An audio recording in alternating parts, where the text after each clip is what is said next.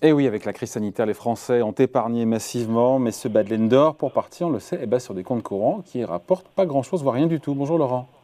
Bonjour David. Laurent Saillard, journaliste au magazine Le Revenu. Bon, il y a des solutions pour euh, booster, dynamiser, dynamiser les, euh, les, nos liquidités. Moi, je vois pas trop de vous à moi. Hein. Alors, c'est vrai en tout cas que sur le constat, David, bon, les Français laissent dormir, d'après la Banque de France, euh, sur leur compte courant, 512 euh, milliards d'euros. C'est quand même un chiffre euh, vertigineux. Et si vous y rajoutez l'argent liquide qui circule ou éventuellement peut, peut rester sous le matelas, le montant estimé, il est de 750 milliards. C'est quand même plus du double de l'encours du livret A.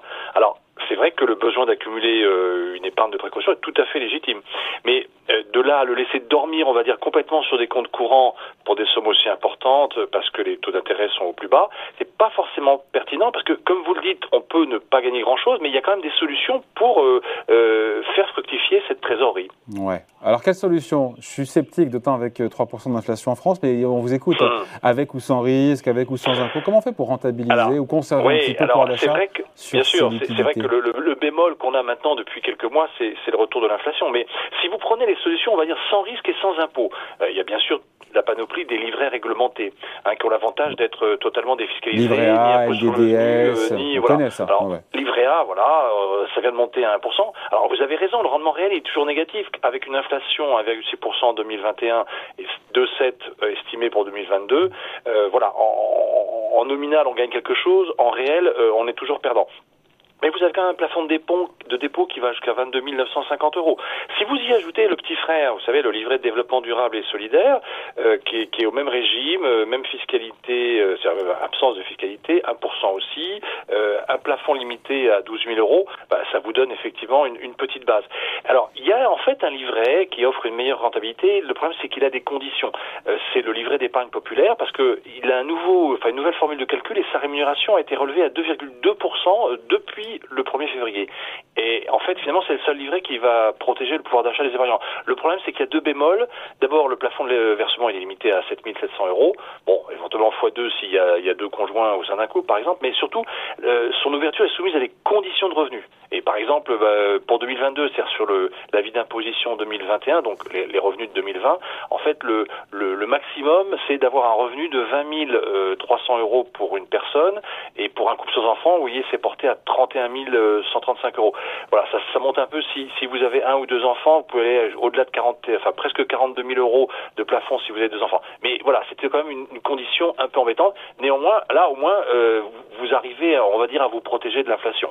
Et pour les jeunes, à part le livret A, j'ai envie de dire. Euh, oui, alors les, jeunes, c'est ceux qui entre 12 et 25 ans, on, peut leur rajouter euh, au livret A un, livret jeune qui est justement un, bon, qui a un plafond de versement limité, hein, c'est 1600 euros, mais euh, qui a les mêmes conditions que le livret A, donc on est toujours à 1%. Alors, pareil, pas de fiscalité, pas de taxation. Euh, les banques, enfin l'avantage, c'est que les banques normalement peuvent, elles doivent donner au moins 1%, elles peuvent donner plus.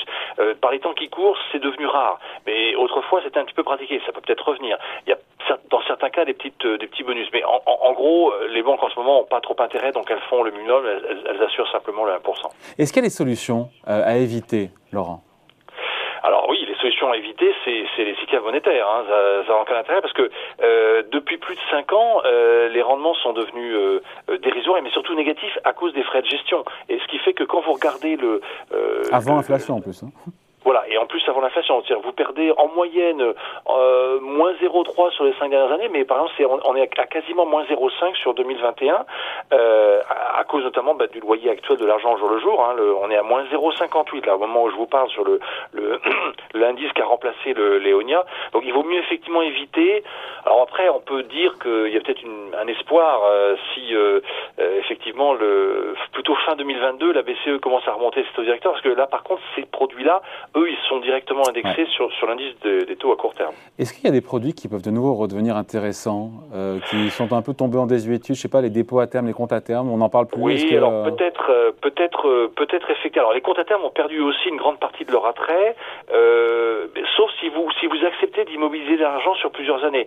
Parce en, en, moyenne, en fait, sur les comptes actuels, enfin les comptes à terme actuels, sur moins d'un an, vous êtes à 0,13. Alors c'est pas folichon. Hein. ça va un peu mieux si vous allez au-delà d'un an. Alors là, il faut aller chercher chez c'est les filiales des, constructeurs automobiles qui font déjà eux aussi des, livrets bancaires un petit peu un petit peu mieux rémunérés.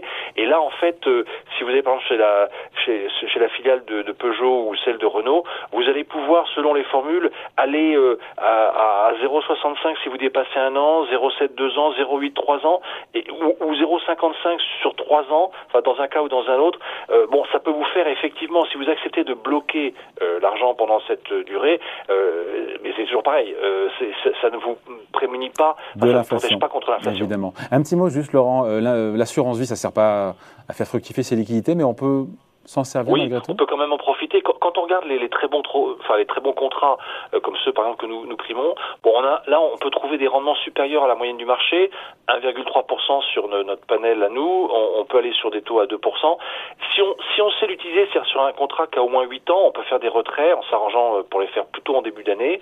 Euh, ben là, effectivement, vous avez des, ça, ça vous permet effectivement d'utiliser la, la, souplesse de l'assurance vie. Euh, euh, voilà. Mais là encore, pour le moment, en période d'inflation forte, bien sûr, c'est euh, effectivement euh, délicat. Ça ne vous permet pas d'avoir un rendement net réel euh, positif. Bon, donc le bon plan, c'est quoi alors? Oh, il y a un, un, bon plan pour ceux qui ont la chance d'en avoir. C'est en fait c'est le plan épargne logement s'il est s'il est euh, antérieur, s'il a été ouvert avant le 1er août 2016. Parce qu'en fait euh, là à cette époque vous aviez des des, des plans qui étaient euh, à 2,5% euh, si, notamment si vous l'aviez fait avant même 2015 ouais. ou 2% entre 2015 et, et, début 2016. voilà là il faut les garder et faire en sorte qu'ils soient pas clôturés. C'est en fait le seul cas de figure où finalement vous pouvez encore arriver à protéger votre épargne sans risque et et effectivement, euh, elle a protégé de l'inflation. Pour celles et ceux, je ne sais pas, j'imagine, je réfléchis à voix haute, mais qui, qui sont prêts à payer des impôts, qui sont prêts à prendre du risque sur leur liquidité. En même temps, je ne suis pas sûr que sur de la trésorerie, on soit censé prendre des risques non plus. Mais euh... Non, alors nous on le déconseille, mais enfin il y a effectivement quand même des solutions. Mais alors si vous voulez là, on rentre dans des choses plus techniques, euh, les comptes courants d'associés dans les sociétés, euh, le crowdfunding, euh, financement participatif dans l'immobilier. Mais alors, il faut vraiment que ce soit une partie spéculative. Hein. Il ne faut pas y aller à plus de 5% de, de, de, votre poche trésorerie, euh, parce que là vous pouvez aller trouver des rendements. Mais par contre, en revanche, vous avez du risque. Et normalement, quand on fait de la trésorerie, on, on doit avoir bah, zéro oui. risque. Donc bah, vous voyez, c'est un petit peu la limite.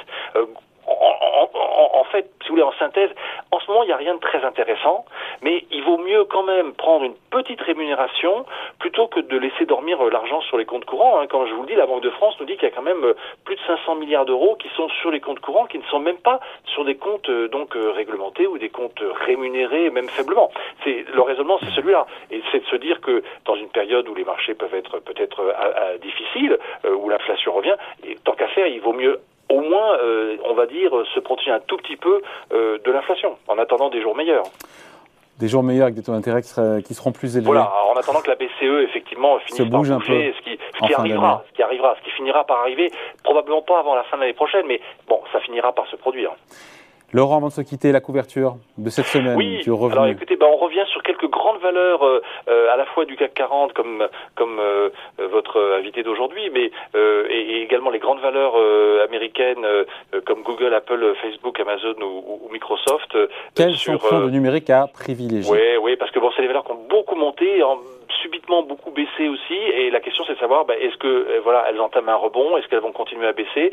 Donc on et puis on revient aussi bien sûr sur le pétrole hein, parce que qui, qui, qui, qui continue à monter euh, on se demande s'il va approcher des 100 dollars hein, on est plus très loin. Il y a une grosse envolée effectivement du prix du, du baril euh, de Brent. Donc on, on, analyse un petit peu tout ça. Et puis quelques valeurs phares de de, de, de, de, de l'indice parisien AXA L'Oréal euh, ou encore Air Liquide. Voilà merci beaucoup Laurent Saillard donc journaliste au magazine Le Revenu. Merci bon week-end. Merci David So